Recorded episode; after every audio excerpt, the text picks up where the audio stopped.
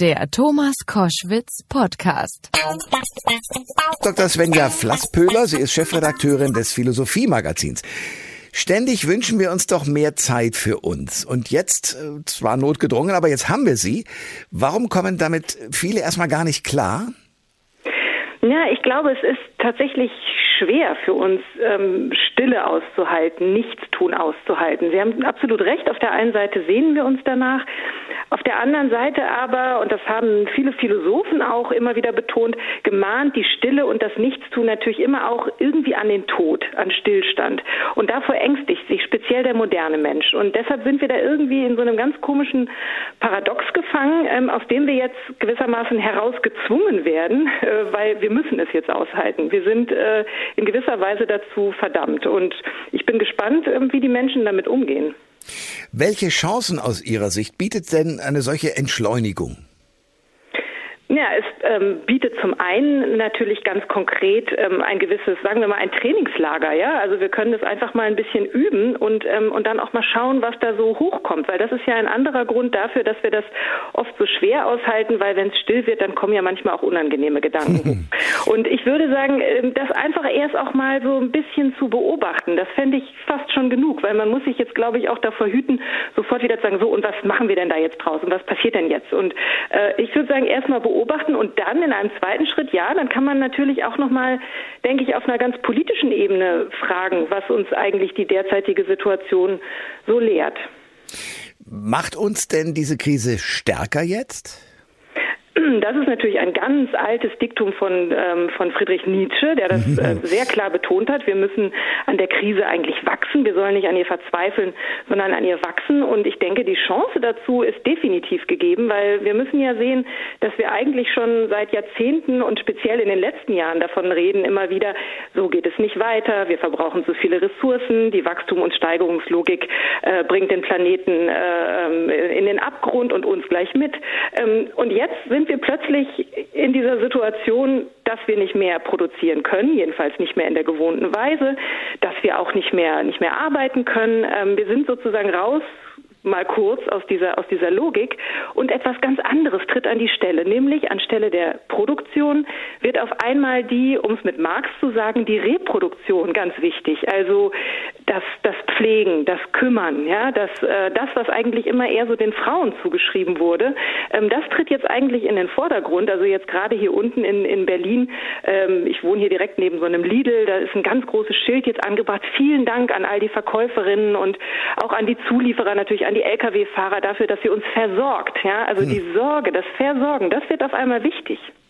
Nun ist es ja so, dass uns äh, Virologen und äh, Fachärzte und auch das Robert Koch Institut rät, äh, liebe Menschen, haltet euch auseinander. Also wenn jemand Fremder da ist, den ihr nicht kennt, mindestens zwei Meter Abstand halten und so weiter.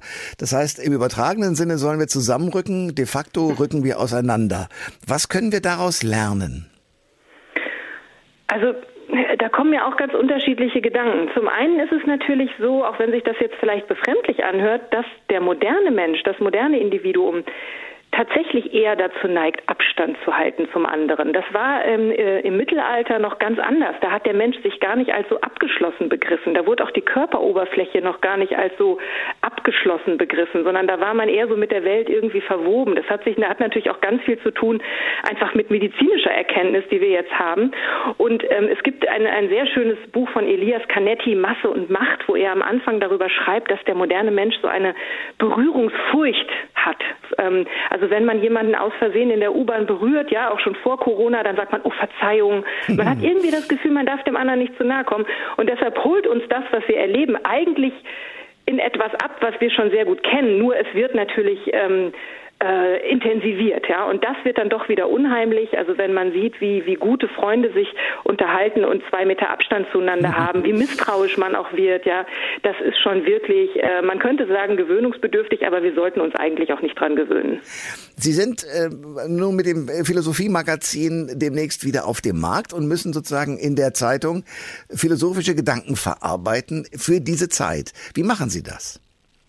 Indem man einfach wirklich sehr genau beobachtet. Und ich meine, eigentlich kann ich mich gar nicht an eine Zeit erinnern, die die, ich sage es jetzt mal, das hört sich vielleicht auch ein bisschen komisch an, so günstig war für die Philosophie, ähm, weil es lässt sich philosophisch so viel dazu sagen. Also Sie haben es vielleicht jetzt schon so ein bisschen gemerkt an den, an den Namen, die mir sofort einfallen, wo man sofort denkt, mein Gott, ja, das, oder nehmen wir zum Beispiel äh, Michel Foucault, der, der Historiker und Philosoph, der sich sehr, sehr ähm, viel beschäftigt hat mit der Pest äh, im 17. Jahrhundert ja. und der gesagt hat, ähm, eigentlich ist der Kampf gegen Ansteckung damals schon die Urszene moderner Disziplinierung und Überwachung gewesen, weil man natürlich anfing, die Leute voneinander zu trennen, weil man sie genau beobachtete, weil man alles genau protokollierte.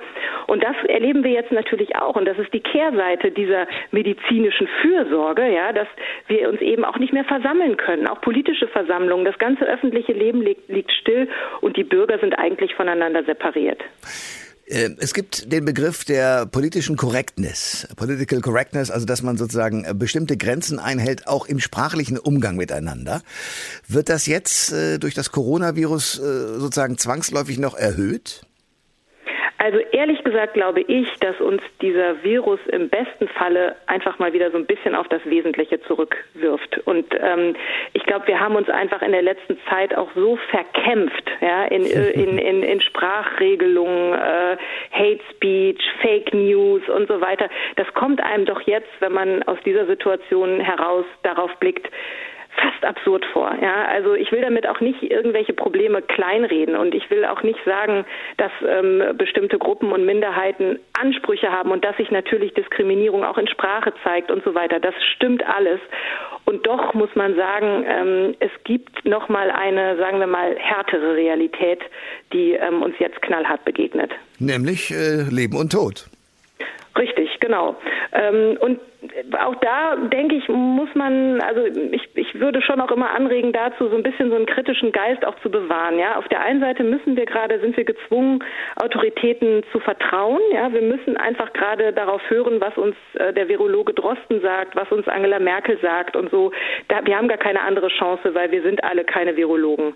Ähm, auf der anderen Seite muss man sich natürlich immer auch fragen, okay, wohin soll das denn führen? Ja, wie lange soll das so gehen? Sind am Ende möglicherweise also die äh, psychologischen und auch die sozialen Kosten, ganz zu schweigen von den wirtschaftlichen, zu hoch, viel höher als die medizinischen Kosten gewesen wären. Ja, also das, das muss man schon auch, auch abwägen voneinander oder miteinander.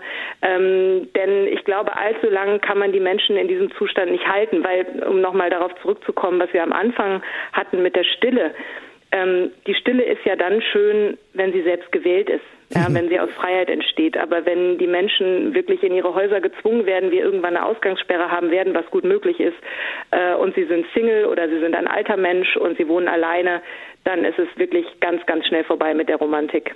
Verzeihen Sie die Frage, weil Sie das wahrscheinlich schon ganz lange wissen, aber möglicherweise andere Menschen nicht. Was macht eine Philosophin?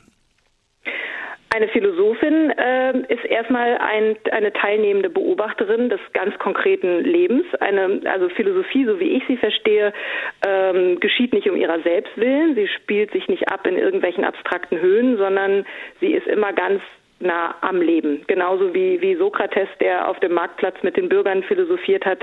Äh, das ist eher mein Bild von Philosophie. Also ganz konkret, auch im Gespräch übrigens, äh, auch, da ist auch Sokrates ein schönes Vorbild. Philosophie muss nicht immer in dicken Büchern passieren, ähm, sondern die Relevanz zeigt sich jetzt ganz, ganz konkret. So, wir sind beim Coronavirus angekommen, kennen aus den Geschichtsbüchern äh, die spanische Grippe und kennen natürlich aus dem Mittelalter die Pest. Und äh, immer dazu gehört die Verschwörungstheorie, also wo es herkommt, wem es hilft und so weiter. Ist das sozusagen menschlich gar nicht zu verhindern, dass es immer diesen Versuch gibt, Dinge zu erklären? Ja, also das ist ein interessanter Punkt, weil wir, glaube ich, ganz, ganz viele Probleme damit haben, Kontingenz, so würde man das in der Philosophie nennen, auszuhalten. Also Zufälligkeit, dass Dinge einfach passieren, ohne dass sie im Interesse von irgendjemandem stehen. Und natürlich ist die Versuchung ganz, ganz groß, die eine Ursache zu finden, den Strippenzieher, der das sich alles ausgedacht hat. Ähm, und das Interessante finde ich aber eigentlich auch an Verschwörungstheorien, dass sie manchmal in der Tat nur ganz schwer zu unterscheiden sind von einem skeptisch-kritischen Geist. Ja, also äh, ich meine auch so etwas wie NSU zum Beispiel. das hätte, bevor es denn dann offen lag, auch irgendwie niemand so für möglich gehalten, ja. Und plötzlich gibt es aber eben diese Verschwörung. Also das muss man eben sagen. Es gibt auch Verschwörungen. Aber jetzt in diesem Fall, glaube ich, wäre es doch sehr weit hergeholt zu sagen, dass sich Corona irgendjemand ausgedacht hat es ändert sich sozusagen sehr, sehr viel auch von Dingen, die bis jetzt ganz normal waren. Ich gehe zur Arbeit und kriege mein Geld. Das alles ist jetzt in Gefahr. Hm. Das ist aber keine neue Erfahrung, die, sagen wir mal, Unternehmer schon über Jahrtausende haben. Wie kann man jetzt in dieser Situation Menschen helfen? Ich glaube, in denen man vor allem wirklich Kontakt zu ihnen hält, indem man, indem man für Austausch sorgt, ja, so wie Sie mit dem Radio, dass man, dass man wirklich auch von Erfahrungen, dass Menschen wechselseitig von Erfahrungen berichten, äh, auch aus Italien, aus, aus, aus China, also aus allen Gebieten, wo das Virus virulent, virulent ist, äh, dass man einfach so ein bisschen mitbekommt, wie geht's den anderen. Das, das ist, glaube ich, ganz, ganz wichtig. Und ähm, wenn wir vielleicht nochmal bei den, bei den positiven Effekten sind, ja, die das Ganze auch haben kann, Sie haben gerade gesagt, so Routinen werden unterbrochen, wir werden wirklich gerade radikal aus dem herausgeschleudert, was wir so für normal halten. Ähm, und das kann wirklich auch den guten Effekt haben, dass man nochmal mit Distanz auf diese vermeintliche Normalität blicken und einfach auch erkennen, okay, was war an dieser Normalität vielleicht auch nicht gut und jetzt nicht nur politisch, sondern auch ganz konkret in meinem Leben und äh, was wir ja schon seit geraumer Zeit zum Beispiel merken, Sie haben vorhin Homeoffice angesprochen, dass eben die Vereinbarkeit von Familie und Beruf äh, einfach nicht gegeben war in traditionellen Unternehmen, wie wir sie heute haben, oft nicht. Und äh, dass wir jetzt in dieser Situation sind, wir haben alle unsere Kinder zu Hause, wir müssen alle irgendwie arbeiten. Das ist keine ideale Situation. Nee. Ja, man kommt eigentlich nie, zu nicht wirklich viel. Aber dennoch werden wir jetzt schon dazu gezwungen, auch nochmal dieses Verhältnis von eben Familie und Beruf nochmal neu zu denken und dann vielleicht auch Formen zu finden, ähm, die viel besser funktionieren. Und das ist eine Chance. Ich will äh, auf etwas kommen, was mit Philosophie und Religion zu tun hat. Als das HIV-Virus auftrat, sagten äh, die Damen und Herren, die sehr gläubig waren und sehr konservativ, ja, das ist die Rache Gottes. Endlich wird dieser ganze Schmutz, den ihr hier treibt, äh, endlich bestraft werden. Das ist eine beliebte, offenbar menschliche Reaktion auf Dinge, die sie nicht verstehen. Äh, dennoch, das Coronavirus und die Religion, was wären da die Chancen? Hm. Klar, also man ist natürlich versucht zu sagen, ach, das ist, das ist göttliche Fügung, ja, das ist zum einen eine Strafe dafür, dass wir den Planeten zugrunde richten und jetzt äh, auch göttliche Fügung, jetzt fliegen, fliegt niemand mehr, die Produktion steht still, da habt das mal, ne? Und ähm, das liegt natürlich sehr nah. Ich würde immer von eher von Kairos sprechen, von der Gelegenheit. Da wird uns eine Gelegenheit geschenkt, ja, durch den Zufall, durch was auch immer. Natürlich hat dieses Virus auch wieder irgendeine äh, medizinische Ursache, die man auch wieder finden kann, aber für uns ist es erstmal mal irgendwie willkürlich. Und daraus können wir etwas machen. Also nicht Fügung, sondern Gelegenheit. Und die gilt es zu nutzen. Das sagt die Chefredakteurin des Philosophiemagazins, Dr. Svenja Flasspöhler. Ich danke sehr für das Gespräch und Ihre Zeit. Ja, sehr gerne. Alle Informationen zur Sendung gibt es online auf thomas-koschwitz.de.